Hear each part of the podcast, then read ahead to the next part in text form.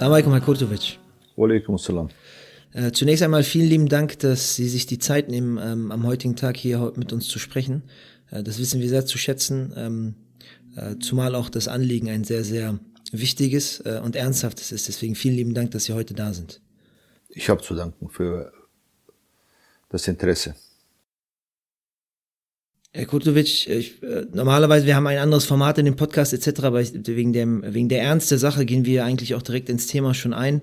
Äh, es ist hoffentlich auch nicht ein Thema, was irgendeinem Zuhörer noch nicht bekannt ist. Ähm, es jährt sich äh, jetzt vier Jahre, dass seit dem 19. Februar 2020 äh, durch einen rechtsextremen Terroranschlag ähm, auf neun äh, junge Menschen, ja, ähm, und ich würde die Namen auch nochmal einfach des Respekts wegen vorlesen, ähm, die so ums Leben gekommen sind. Und zwar äh, Fatih Saracolo, Gökhan Gültikin, Said Nisar Hashimi, äh, Kajolan Velkov, Mercedes Kirpac, äh, Willi Viorel Porn, Sedat Gürbüz, Ferhat Unver und eben auch ihr Sohn Hamza Kenan Kurtovic, ähm, der zum äh, Terroranschlag, zum Zeitpunkt des Terroranschlages 22 Jahre alt war und in dem Jahr 23 geworden wäre und jetzt nach vier Jahren sein 27.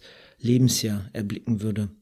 Bevor wir überhaupt über in irgendein anderes Thema einsteigen, ich wollte Ihnen nochmal die Zeit äh, oder die Möglichkeit geben, von Beginn an über eben auch Hamza zu sprechen und vielleicht ein paar Worte an die Zuhörer zu richten, damit sie nochmal vor Augen führen, damit das eben nicht in Vergessenheit gerät, wer Hamza eigentlich war und wer er für sie letztlich war.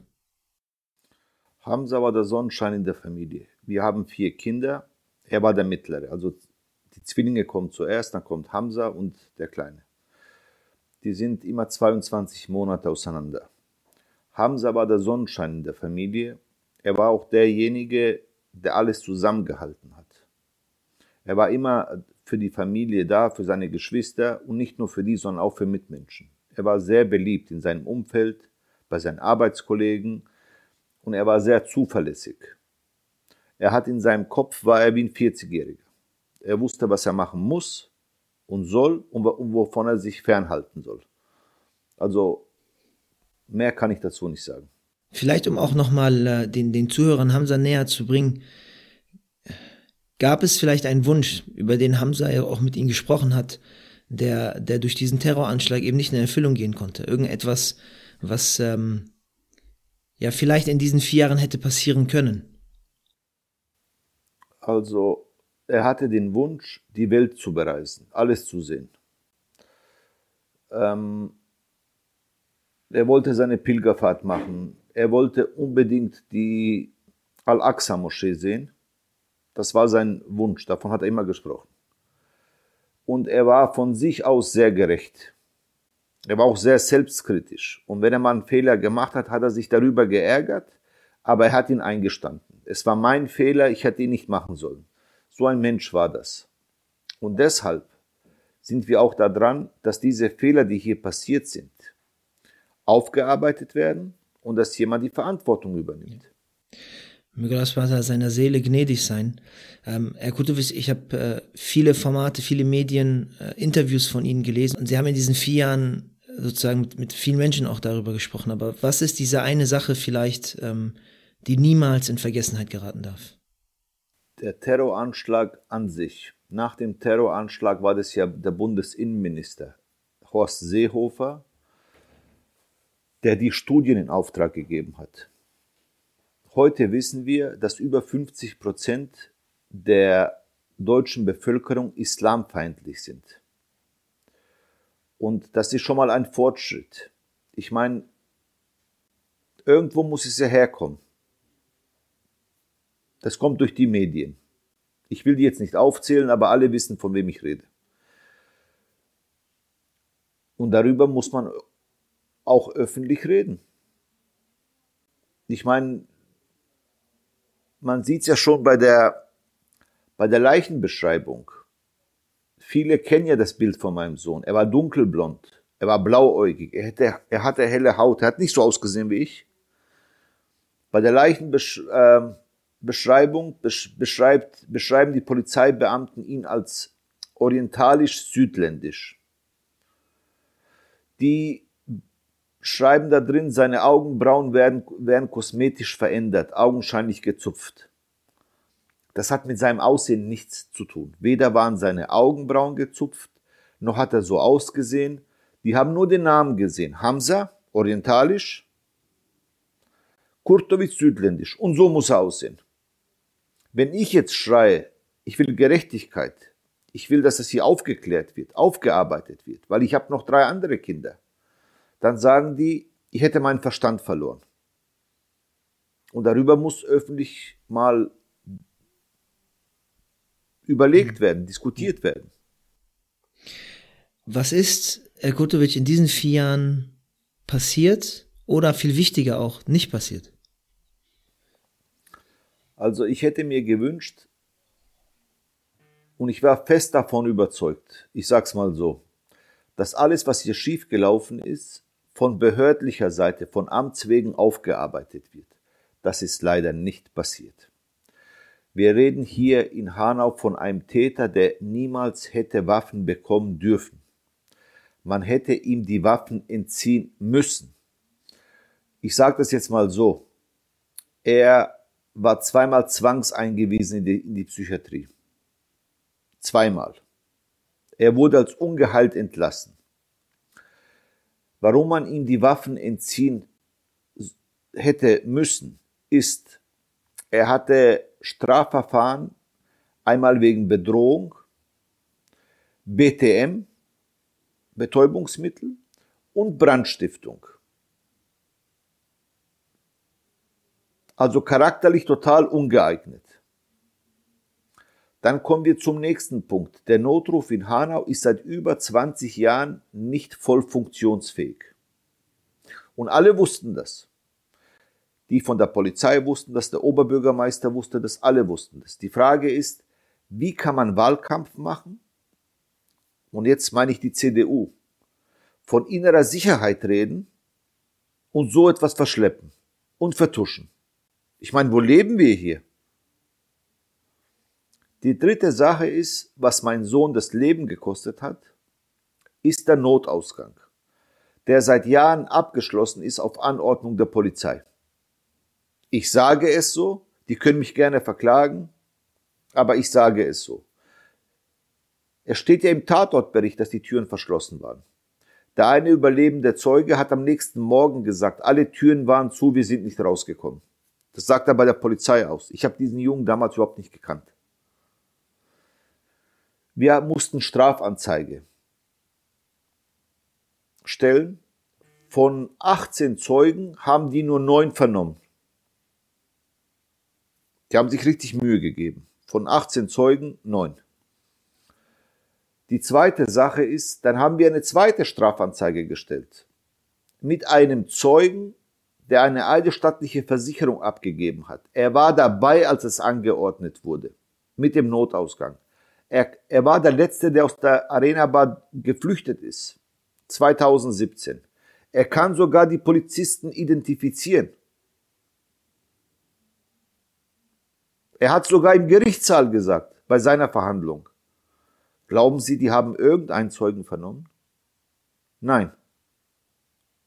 Ich hätte mir einen Staatsanwalt wie Fritz Bauer gewünscht. Auf der einen Seite, also ich bin hier geboren, ich bin hier zur Schule gegangen. Es wurde mir immer gesagt, die Würde des Menschen ist unantastbar. Vor dem Gesetz sind wir alle gleich. Leider muss ich heute sagen, sind wir es nicht. Sind wir Menschen zweiter Klasse oder was ist los? Die andere Sache ist, wie gesagt, meine Eltern sind 68 gekommen, ich bin 74 hier auf die Welt gekommen.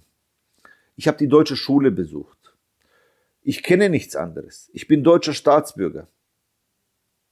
Die Frage ist, warum schickt man mir nach dem Anschlag den Ausländerbeirat, einen Migrationsbeauftragten und einen Dolmetscher? Wie lange bleiben wir Kanaken? Ich glaube, diese Frage ist berechtigt. Oder muss ich wie Cem Özdemir in jedem dritten Satz sagen, ich bin Schwabe? Ich habe weiterhin in, in, in Berichten gelesen, ich fand diesen Vergleich auch zur Definition von institutionellem Rassismus äh, sehr spannend, dass an demselben Tag des Terroranschlags vor einem Rechtsextrem oder vor einem Rechtsextrem quasi Hilfe gesucht wurde, aber den Leuten wurden weitere 13 Rechtsextreme gesendet, weil dies Polizisten waren, die in diesen sogenannten rechtsextremen Chatgruppen äh, in, in Hessen vorhanden waren. Es waren 19 Polizeibeamte im SEK. Und von den 19 waren 13 in rechtsextremen Chatgruppen. Wissen Sie, wie viel Prozent das ist? 70 Prozent. Und dann erzählt man uns von Einzelfällen. Also sie werden von einem Rechtsterroristen erschossen und dann kommen die nächsten Uniformierten. Auf diese Frage, wir haben ja den Ministerpräsidenten, den ehemaligen Volker Bouffier, darauf angesprochen, ob er sich das überhaupt ausmalen kann, was das heißt. Dann sagte er wortwörtlich, eine möglicherweise rechtsextreme Gesinnung bei den Polizisten muss ja nicht heißen, dass die ihren Job schlecht machen. Ja, wissen Sie, ich hole jetzt mal ein bisschen weiter aus. Das wäre das wär dasselbe, wenn ich Ihnen sagen würde, eine möglicherweise pädophile Veranlagung bei dem Kindergärtner muss ja nicht heißen, dass er sich an Ihrem Kind vergeht. Absolut grotesk auch, wenn man sich die, äh, wir haben ja am Anfang die Islamfeindlichkeit besprochen, ne? wie, wie werden Muslimen oder Musliminnen Jobs verwehrt, weil sie nicht neutral sind, weil sie ihren Job angeblich nicht verüben können. Aber hier findet man relativ leicht äh, solche Aussagen, die einfach so in so einem Kontext vor allem aus dem Herzen fallen können. Das ist, äh, das ist unglaublich und, und tragisch. Ja, aber die Sache ist, er ist in der Verantwortung. Er ist in der Verantwortung. Und dann relativiert man alles.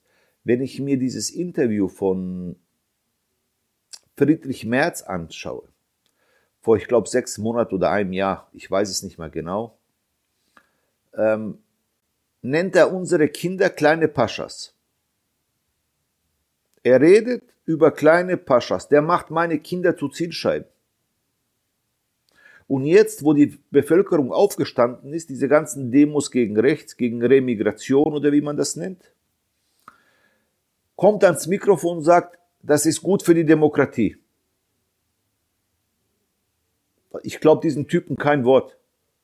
Der ist nicht besser als die AfD. Bisschen anders gepolt. Aber ich muss jetzt noch sagen, dass es nicht falsch verstanden wird. Es gibt auch viele anständige Leute bei der CDU. Die gibt es auch. Die haben noch diesen, diese christlichen Werte in sich. Die haben das noch. Dann gibt es halt auch diese Heuchler, die gibt's überall.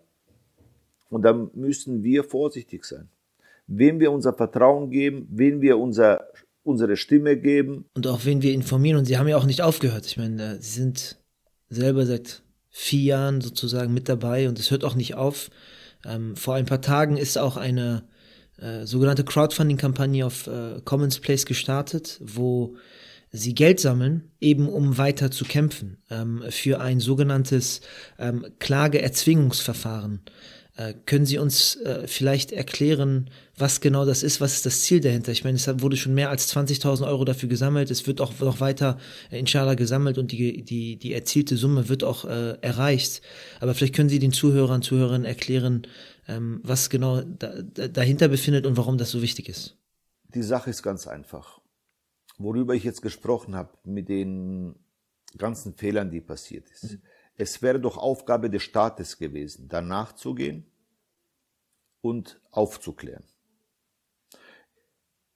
Ich muss es auch sagen, egal was wir jetzt machen, leider können wir die Toten nicht zurückbringen. Das kann kein Mensch und das erwarte ich auch von niemandem. Aber wenn ich als Vater Strafanzeigen stellen muss, die in Grund und Boden gejagt werden, dann muss ich weitermachen. Und das kostet Geld. Die Anwälte kosten Geld.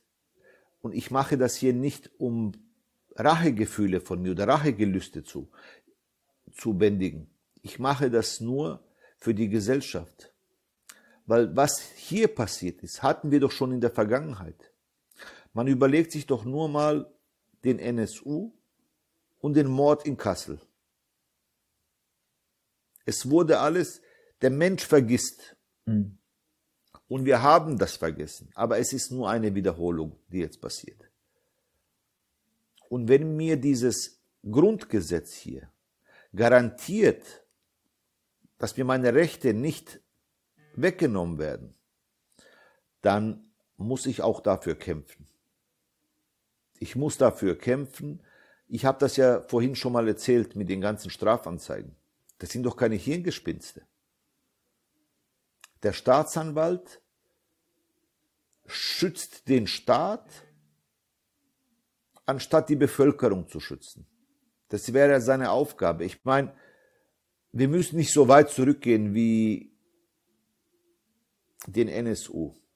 Gucken wir uns doch NSU 2.0 an.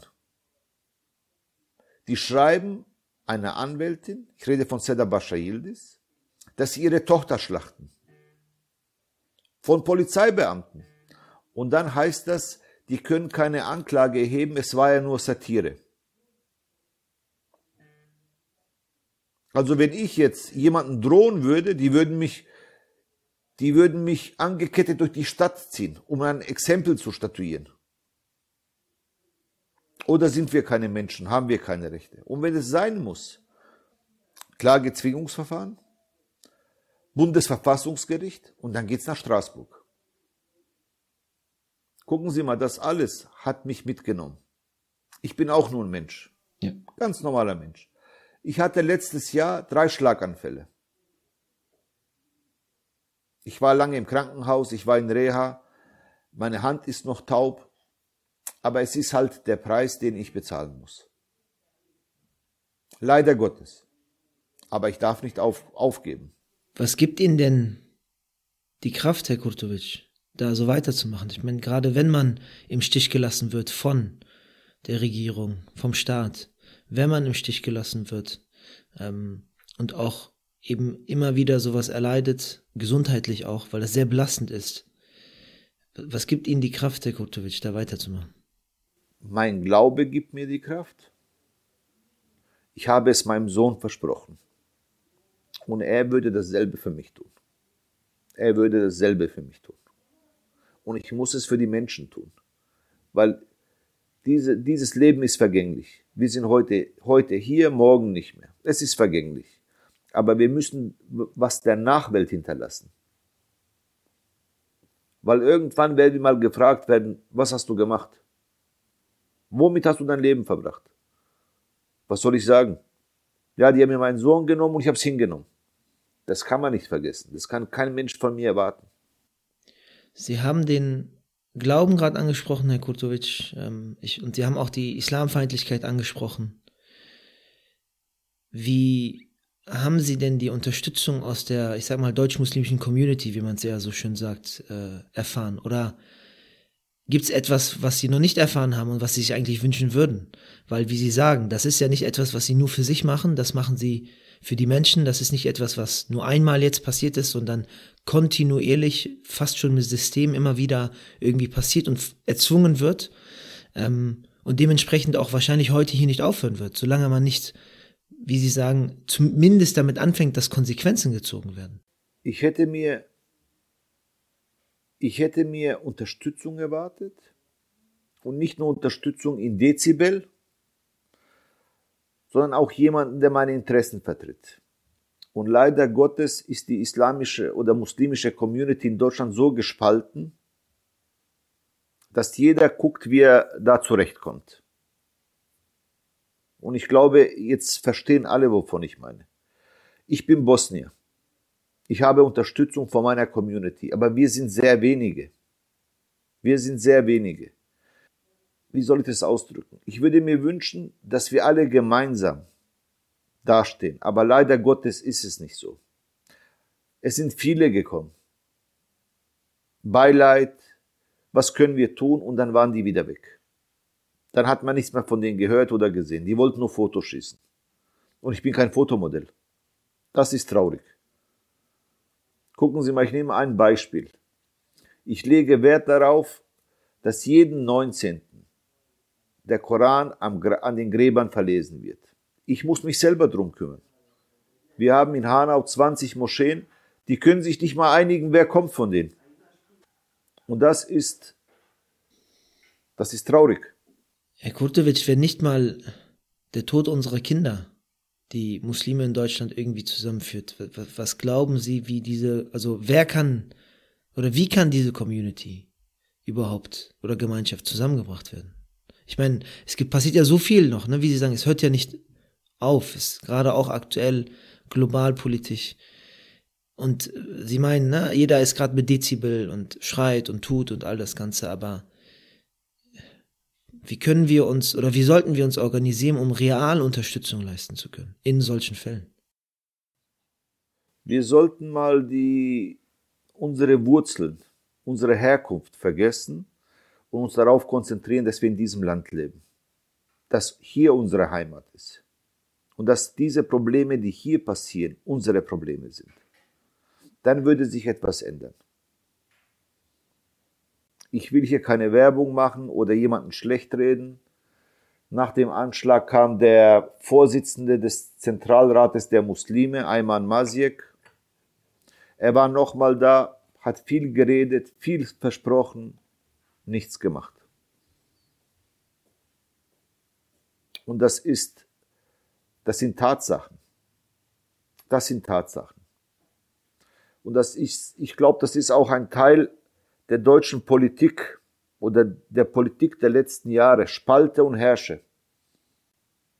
Spalte und herrsche. Und das ist traurig. Es wird äh, gespannt bleiben, bis, bis wir oder vielleicht eine neue Generation von, von Muslimen in Deutschland auch den, den Schuss sozusagen hören, wortwörtlich, und verstehen, ähm, wie wichtig es ist eigentlich, uns zu organisieren, wie Sie sagen, und auch zu realisieren, dass wir hier sind. Weil, ich bin, das ist das, was mich immer trifft. Ich könnte der nächste Hamza sein. Oder jemand anderes könnte der nächste Hamza sein. Es sind ja nicht nur einfach Namen, ne? Es ist, es ist ihr Sohn, aber so viele weitere Söhne gibt es auch und was ist unsere Antwort, wenn wir nicht etwas dazu beigetragen haben, dass sowas verhindert wird? Es ist äh, unglaublich schmerzhaft. Es ist unsere Pflicht und unsere Aufgabe, uns mal zu besinnen.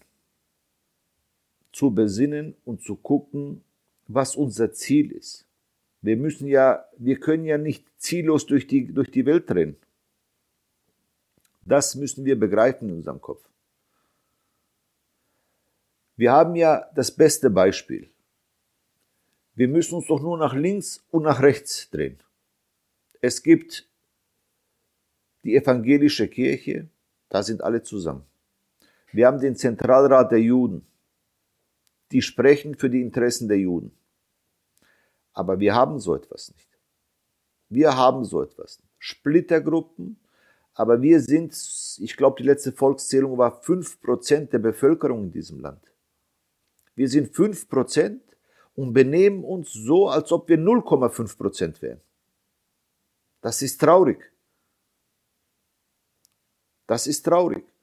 Es wird ja gerade, wie gesagt, gesammelt für, für das Klageerzwingungsverfahren. Aber vielleicht zum Abschluss, Herr Kutovic, an den Einzelnen. Ich meine, der Podcast wird gehört von aus den verschiedensten Bereichen, alt und jung, Frau, Mann, Jugendliche, Erwachsenen. Ähm, was ist Ihre Botschaft an den einzelnen Zuhörer? Meine Botschaft wäre, ich mache das hier nicht für mich. Ich mache das für die Gesellschaft und für euch alle. Wo wir, ich sage jetzt wir Menschen, die so aussehen und diese Namen tragen wie wir, sich aufhalten. Ich habe schon von vielen gehört, dass, dass dort auch die Notausgänge abgeschlossen werden, auf Anordnung der Polizei, damit sie es leichter haben bei Razzien. Es hätte jeden von euch treffen können. Es hätte jeden von euch treffen können. Und bitte denkt daran, ihr sitzt im selben Boot wie ich. Herr Kutowitsch, ich danke Ihnen vielmals für, für die Zeit und für die Worte.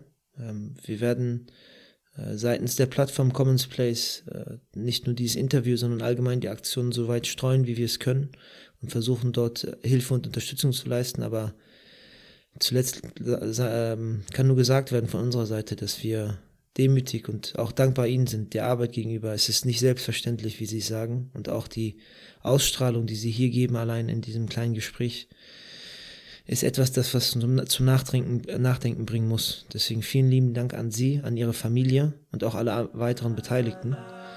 Und wir hoffen, wir hoffen, dass wir einen Funken Gerechtigkeit äh, erzwingen können. Vielen Dank. Ich danke euch vielmals. Möge Allah euch beschützen. Amen. Amen. Bis dann.